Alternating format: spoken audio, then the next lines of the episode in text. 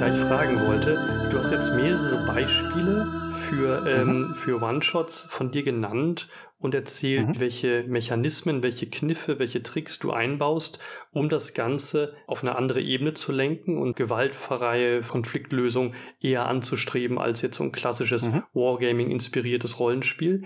Ich wollte dich noch gern nach, ähm, wollte noch gern auf deine Selbstbeschreibung vom Anfang zurückkommen, wo du eben betont hattest, dass du gerne Rollenspiel ohne Regelsystem, gelegentlich ohne Spielleitung und manchmal eben auch sogar ohne Rollen machst. Und ich wollte mhm. dich fragen, was meinst du damit genau? Wie sieht das bei dir aus? Und inwiefern befördert das genau diese Art zu spielen? Also inwiefern ist das notwendig oder hilfreich, um, um die Art von Spiel hinzukriegen, die du willst? Also das ohne Rollen, das ist etwas, was ein bisschen mein Geschmack und mein Spielstil ist. Wir haben aber damals, als ich habe mir das alles mit dem Rollenspiel ohne Regelsystem ja nicht selber ausgedacht, sondern ich war Teil einer Arbeitsgruppe. Und als wir das uns in den 90ern, boah, nicht, als wir uns das in den 90ern ausgedacht haben, da haben wir nämlich Probleme gehabt mit dem, was wir halt am Rollenspiel nicht mochten. Und eine Sache, die wir nicht mochten, war die Paranoia und der Egoismus der Spielfiguren und der Spieler. Also ah, ja. sowas wie äh, an jeder Tür lauschen, immer mit Rüstung ins Bett gehen, zu jedem äh, äh, Behördentermin immer mit einer gezogenen Waffe und solche Sachen. Mhm. Das fanden wir halt ja langweilig und unrealistisch und eine schlechte Geschichte. Wenn ich das als Geschichte mir angucke und nicht als ein Strategiespiel, mhm. das ist halt eine langweilige Fernsehsendung. Also du hast schon damals Rollenspiel immer eher als Geschichte wahrgenommen, also analog zur Literatur. Ich habe es zumindest versucht. Ich habe mich ja auch für Strategiespiele interessiert, aber diese Mischung fand ich ungünstig weil ich das Gefühl hatte, dass die Geschichte leidet durch den Strategiespielteil. Mhm. Ich muss ganz kurz fragen, welche Spiele hast du damals oder habt ihr damals gespielt so, nur damit man eine grobe Ahnung hat? Also angefangen, das war ja dann 80er, 90er Jahre, was es halt gab, ne? D&D, Midgard, Schwarzes mhm. Auge habe ich selber nicht so gemocht, aber andere aus meinem Bekanntenkreis haben das gespielt. Ich hatte RuneQuest rumliegen und, und irgendwie ein, ein Rollmaster-Band, äh, heute nicht mehr so bekannt, Palladium, Arcanum, Teenage Mutant Ninja Turtles. Ich habe dann halt Regelsysteme gesammelt auf der Suche nach besserem mhm. Rollenspiel und irgendwann festgestellt, dass es eigentlich nur eine Halde Altpapier wurde, weil mhm. ich sie nachher alle nicht benutzt habe. Ah, ich habe Ideen daraus genommen, aber, aber ich habe sie nicht als Quelle für eine Methode benutzt.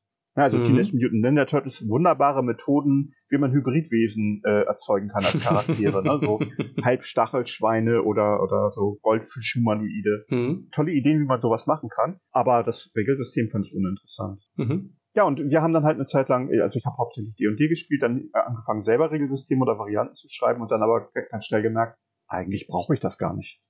Also mhm. in dem Moment, wo ich, wo ich nicht mehr nachschlage, keine Tabelle habe, sondern mich einfach selber frage, was passiert dann realistischerweise, wenn?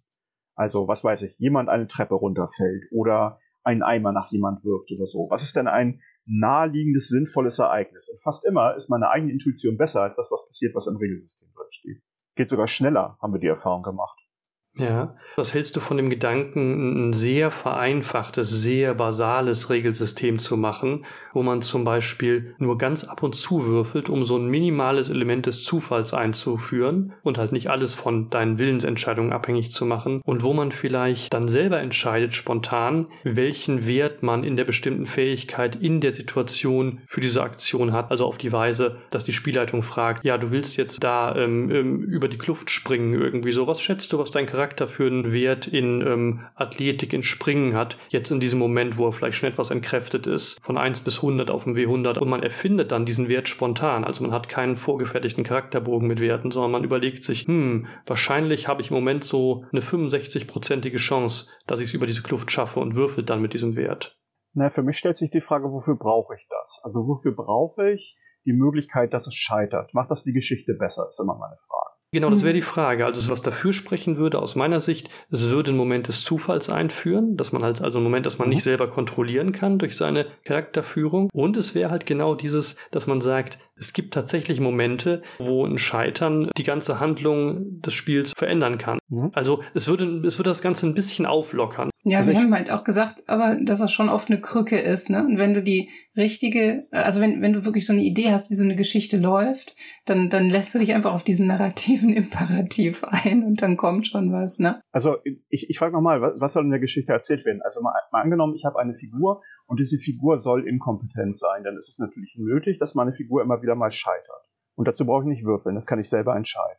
Ja, aber das wäre genau der Punkt, ob du es halt selber entscheidest oder ob dir der Moment bestimmt wird, so, jetzt spielt das Scheitern. Und du eben nicht vorher überlegen kannst, wann möchte ich scheitern. Das ist halt ein, ein widerständiges Element gegen deine Narration gibt, auf das du dich einlassen musst. Ja, und das gibt es, äh, das äh, andere Element sind die anderen Leute am Tisch, denn ich erzähle ja nicht alleine. Das bringt so viel ja, Chaos. Stimmt, die können es anders weitererzählen. Ja, vor allen Dingen, die kommen andauernd mit Ideen, auf die ich nie gekommen wäre. Ich habe also noch nie den Zufall vermisst, weil er immer da ist. Okay, ja gut. Die, die Leute kommen auf dumme Ideen oder auf tolle Ideen oder auf grauenhafte Ideen. Und dann muss ich, wenn ich mhm. Spielleitung mache und, und einen One-Shot habe, muss ich dann schauen, wie ich damit klarkomme. Mhm. weil okay, ja, ja, ist raus, weil gleich kommt der Hausmeister. so. Ich, ich habe ja eine, ich hab eine Standardfrage. Ich spiele ja öfter mit Leuten, die noch nie ohne Regelsystem gespielt haben. Und ich frage dann hinterher immer, mhm. hat das gefehlt? Habt ihr das Regelsystem vermisst? Habt ihr das Würfeln vermisst? Und 80 bis 90 Prozent der Leute sagen nö. Und ein paar sagen, ja, auch ein bisschen Würfeln hätte ich gerne gemacht. Und mhm. vereinzelt habe ich dann Leute, die wirklich falsch sind an meinem Tisch, die das Regelsystem wirklich gerne gehabt hätten. Aber die allermeisten sagen, nö, also hat jetzt funktioniert. Ja, und wenn ich, ich, wenn ich nochmal nachfrage danach, selbst diejenigen von euch, die jetzt das eigentlich lieber mögen, würdet ihr mir denn zustimmen, dass diese Methode hier für die Leute, die das mögen, funktioniert? Oder mache ich hier einfach nur Quatsch und das geht eigentlich gar nicht? Also ich frage Sie, ist das eine Geschmacksfrage, dass man nicht würfelt? Oder ist es eigentlich nötig, dass man würfelt? Und da habe ich noch niemanden gefunden, der gesagt hat, das ist wirklich nötig. Sondern dann kam mhm, eigentlich ja, ja. immer bei raus, das ist eigentlich eine Geschmacksfrage. Ich sage auch manchmal zu den Leuten, wenn du gerne würfeln möchtest, kannst du gerne würfeln. Ich werde nicht würfeln, also vielleicht würfel ich auch manchmal.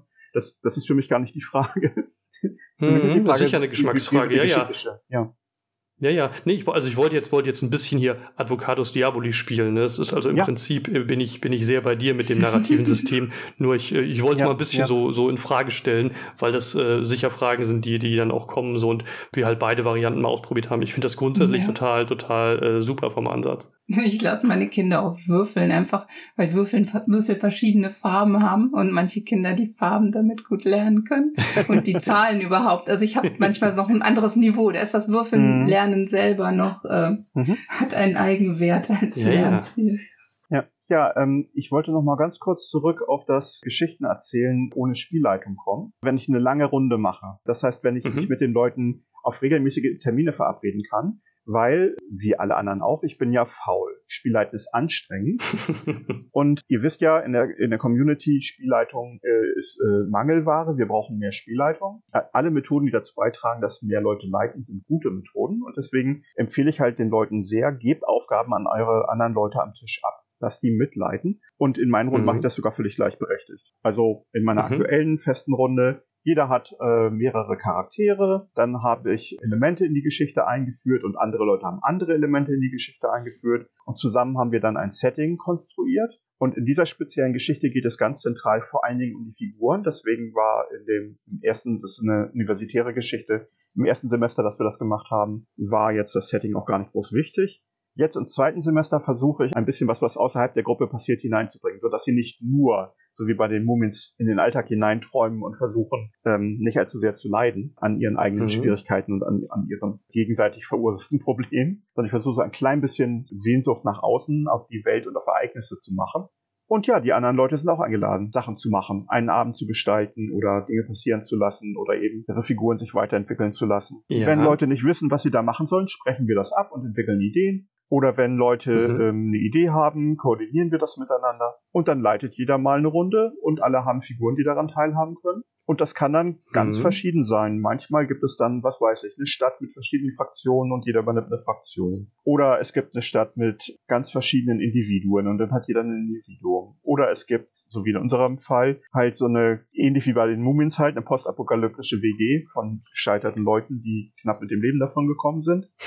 und dann haben die genug mit, miteinander zu tun und brauchen gar kein mhm. Problem von außen mehr, weil sie schon die Frage, wo kommt der nächste Fisch her, den ich esse, sehr, sehr aufregend finden. Es ähm, bietet sich bei spielleiterlosem Rollenspiel wirklich an, eher so ähm, Alltagsprobleme, Alltagssituationen zu thematisieren. Also ich habe auch schon jede Menge Mystery-Sachen spielleitungslos gemacht, auch sogar schon einen One-Shot. Ich habe den, okay. wir schreiben einen One-Shot und spielen den auch gleich Workshop den Visio Usiak. Mhm. Und da gibt's dann halt eine, eine, Runde am Anfang, wo wir Sachen absprechen. Und dann hatten wir zum Beispiel eine Runde, äh, da, da standen dann mehrere Leute auf Horror. Und dann habe ich gesagt, okay, wer macht was? Und dann hat halt eine Person hat die Landschaft gemacht, eine Person hat die Gruppe gemacht, die sich in der Landschaft bewegt, was so ähnlich ist wie Spielercharakter zu sein. Und eine Person, das war in dem Fall dann ich, ich habe die Mystery-Elemente gemacht. Ach so, also ihr, spre ihr sprecht das vorher ab grundsätzlich und ihr verteilt Mhm. auch so die, die Rollen gar nicht so, dass jeder einen Charakter spielt und jeder dann alles beschreibt, sondern es wird ein Gemälde gemalt, ja, und der eine malt den Hintergrund, der andere malt die Figuren und der andere malt dann äh, noch den Pferdekarren auf dem Weg oder so. Zum Beispiel ist ein, eine mögliche Art, das einzuteilen. Gerade bei dieser Art der, der verteilten Spielleitung habe ich noch nicht genug Erfahrung mit One-Shots, um das schon komplett ausgearbeitet zu haben. Aber Mhm. grundsätzlich ja, das ist eine Methode. Eine andere Methode ist szenisch zu arbeiten. Also lauter kleine gleiche Szenen, sowas wie du hast ein kleines Mystery, ich habe ein kleines Mystery, jeder hat ein kleines Mystery. Dann macht man halt mehrere kleine Szenen, quasi wie Sketche, hintereinander weg, die sich ähneln. Mhm. Dann kann auch jeder ein Mystery haben, ist dann halt ein kleines. Ja, dann gibt's eben nicht dieses, dieses sich durchziehende Motiv. Also man kann natürlich vielleicht sich auch auf ein Thema einigen, so dass es irgendwie trotzdem noch einen roten Faden gibt. Ja, also ein, ein Beispiel, Zollbehörde. Stellt euch vor, Zollbehörde in Waterdeep. Äh, da sollen magische Gegenstände äh, abgefangen werden, die sonst geschmuggelt werden. Mhm. Das ist D und D jetzt für die, die es nicht kennen, ja. Genau, Mhm. genau. Und Mhm. dann, dann, also ein magischer Ort mit sehr viel äh, Infrastruktur, mit sehr vielen mächtigen Fraktionen und mit sehr viel starker Magie und mit vielen Regeln ist Waterdeep. So, und wenn da halt Mhm. Leute ankommen, die Sachen schmuggeln, dann kann halt jeder in der Runde, kriegt dann halt die Aufgabe, sich einen Schmuggler oder eine Schmugglerin zu überlegen mit einem magischen Gegenstand und die anderen versuchen, den Gegenstand zu finden. So, und dann Mhm. hast du halt für jede Person hast du halt eine Szene, wo dann dieser magische Gegenstand gesucht und wahrscheinlich auch gefunden wird. Und wer, wer bestimmt den Rahmen vorher? Normalerweise die Person, die die Runde anbietet, aber sowas kann man auch spontan entscheiden. Im wir schreiben einen One-Shot und spielen auch gleich äh, Workshop, machen wir das dann einfach zusammen. Ach so. Also es ist nicht so, dass jemand das also komplett getrennt jeder jeder separat eine Szene erstellt, so, sondern es ist schon es sind schon so Rahmenbedingungen vorgegeben so und äh, man man gestaltet Mhm. die dann aus. Genau, das wäre dann zum Beispiel, wir haben äh, eine magische Prüfung und jeder muss einen Teil der Aufgabe erfinden. Oder wir haben ein Museum und jeder macht ein Kunstwerk in dem Museum. So, solche Sachen. Mhm. Der Vorteil, wenn das vorher angekündigt wird, was das für ein One-Shot wird, ist, dass die Leute, die da hinkommen, schon wissen, worauf sie sich einlassen und wahrscheinlich ja Lust darauf haben. Wenn ich einen One-Shot mache, wo die Leute erst am Tisch erfahren, was wir spielen, ist ein bisschen riskant, geht nicht jeder gerne rein. Ja, das ist glaube ich wichtig. Man muss vorher wissen, worauf man sich einlässt, weil das, was dann kommt, umso überraschender ist. So, aber es ist ähm, weicht Mhm. tatsächlich schon viel von traditionellem Rollenspiel ab. Das stimmt, ja. Hm. Willst du ganz kurz noch erklären, was es mit den ohne Rollen auf sich hat? Ja. Ja, stell dir vor, du hast eine Runde und die Runde hat sich bis zum Problem durchgebissen. Also sie haben den NPC gefunden und haben die ersten Geheimnisse gelüftet und wissen jetzt, es ist nicht einfach nur ein banal langweiliger böser Dämon, sondern es ist was Kompliziertes. Und dann am Schluss, weil die Zeit gleich rum ist, fragen die Runde, okay, was machen wir denn jetzt? Und dann geht eine Debatte los. Und diese Debatte, ganz oft, wird nicht mehr in Character, sondern wirklich von den Leuten am Tisch geführt. Wir könnten dies Mhm. tun, wir könnten das tun. Einer von uns hat diese Fähigkeiten. Vielleicht könnten wir auch diese Leute zur Hilfe hinzuziehen. Diese Sache könnte schwierig werden. Auf einmal lösen die Leute am Tisch das Problem in der Geschichte. Das heißt, es gibt eine Metaebene, eine Metadiskussion. Und das ist Rollenspiel ohne Rollen. ah ja. Das kann man auch die ganze Runde über machen. Also sowas sagen zum Beispiel wie, ihr seid jetzt nicht die Arbeiter, die dieses magische, äh, magische Unglück beheben sollt. Du bist nicht der, der Zwerg mit der Spitzhacke in der Hand, der den Kristall aus der Wand holen soll, sondern du bist der Vorarbeiter, der die Zwerge mit der Spitzhacke in der Hand oder auch die Leute mit den magischen Huten oder vielleicht auch die Leute mit dem Todesstrahler vorschickt. Du organisierst das hier, du bist die Leitung, du bist der Vorarbeiter. Auf einmal bist du der Dirigent der Szene, du bist der Autor, quasi wie eine zweite Spielleitung und hast gar keine Mhm. Charaktere mehr, sondern du beschreibst, was diese verschiedenen NPCs machen. Die sind auf einmal nicht mehr deine PCs, sondern du selber hast NPCs. Macht nicht jedem Spaß, ist eine völlig andere Art zu spielen. Absolut, absolut. Also da fehlt völlig dieser Immersionsaspekt, ja, dieses Hineinversetzen in eine Rolle und die dann verkörpern. Es findet Mhm. tatsächlich komplett auf der Metaebene statt, also Outgame und ist eigentlich eher ein, ein Sprechen über, über Spielen und über die Charaktere und das Abenteuer. Genau, und das Ganze hat dann mehr was von gemeinsam die Geschichte schreiben, als die Geschichte vorgezählt, erzählt kriegen oder sie zu erleben. Und Ja, ich mag ja. diese Art sehr gerne, das ist aber nicht jedermanns Sache. Deswegen gehe ich damit auch vorsichtig um, weil ich weiß, dass es eher mal Leute enttäuscht, als wenn ich ohne Regelsystem ankomme. Mhm, Aber oft brauchen diese Phasen ja auch im normalen Spiel relativ lang. Ne? Da merkt man Genau. ja, dass manche da schon Interesse dran haben. Es gibt ja auch mittlerweile schon Spiele, wo man nur Charaktere erstellt und gar nicht mehr damit spielt. Mhm. Das ist ja auch nur so ein Aspekt, der dann so Mhm. rausgenommen wird. Solche Runden habe ich auch schon gemacht. Wir, wir erschaffen einfach etwas. Wir erfinden ein Dorf oder wir erfinden einen, einen Hafen oder sowas. Solche Runden habe ich auch schon gemacht. Auch nicht jedermanns Sache natürlich. Mhm. Mhm. Man könnte sich jetzt Rollenspiel ohne Rollen auch anders denken, nämlich so, dass man zwar in-game bleibt, also in der Spielwelt, aber eben keine festen, abgegrenzten Charaktere spielt. Also nicht ein Spieler schlüpft in die Rolle eines Charakters, sondern dass man zum Mhm. Beispiel Charakterzüge oder Aspekte verschiedener Charaktere spielt. Mhm. So ein bisschen wie ähm, in, den, in den antiken antiken Epen, der Ilias oder der Odyssee, die Dämonen, die Geister, das hatten wir in der zweiten Folge, in die verschiedenen Helden des Epos einfahren und ähm, mhm. die Identität des Helden sich sozusagen im Fadenkreuz, im Spannungsfeld dieser unterschiedlichen dämonischen Einflüsse erst konstituiert. Und ähm, mhm. dass man also sagt, der eine Spieler spielt jetzt den jähzornigen Eingebungen, der andere Spieler spielt die milden, wohltätigen Einflüsse und so weiter, ja. Und dass man also mhm. von verschiedenen Seiten verschiedene Spieler einen Charakter mhm. bauen und jeder diesen bestimmten Aspekt dann äh, bei einem anderen Charakter dazufügt. Das wäre also mhm. eine andere Entsprechung von Spielerebene und Charakterebene. Eben nicht ein Spieler gleich ein Charakter, sondern ein Spieler gleich verschiedene Aspekte oder Facetten oder Charakterzüge verschiedener Charaktere. Ja. Ja, ich, ich, ich habe auch äh, schon äh, Runden gehabt, wo alle zusammen eine Figur gespielt haben. Also sowas mhm. wie, dies ist der erste Kundschafter am Ort, gleich geht die Runde richtig los, aber sammeln wir doch erstmal Informationen. Und dann haben halt alle quasi gleichzeitig die Marionette in den Fäden gezogen und geschaut, ob wir nicht Informationen ah, aus der Szene ja. rauskitzeln können. So, und das hatte auch was von relativ rollenarm. Und danach kam dann halt die zweite Phase, wo dann die Leute dann auch tatsächlich traditionelle Charaktere haben oder haben können, wenn sie das mögen. Aber am Anfang gab es halt diese Vorübung. Und der, der mhm. schöne Nebeneffekt davon ist, wenn es eine lebensgefährliche Situation ist, in der man spielt, verlierst du nicht deinen PC, sondern eine in gewissem Maße entbehrliche und vielleicht auch nicht so stark für dich identifizierte Figur, wenn du, wenn die jetzt den Arm mhm. verliert. Äh, das ist weniger belastend dann. So ist eine, eine Methode dabei. Interessant, ja. Äh, aber eigentlich natürlich eine völlig andere Debatte. Nö, war doch gut. das äh, hat tatsächlich weggeführt, aber das, ähm, ich fand das jetzt noch spannend, weil sich das hier alles auf Olofs Selbstbeschreibung bezog und das jetzt mhm. ähm, Aspekte waren, die ähm, wirklich unkonventionell sind und ich glaube, dass Rollenspiele auch in ähm, ganz neue Gefilde stoßen, die man normalerweise nicht so kennenlernt und deswegen auch mal ganz, ganz interessant, das ähm, zu hören.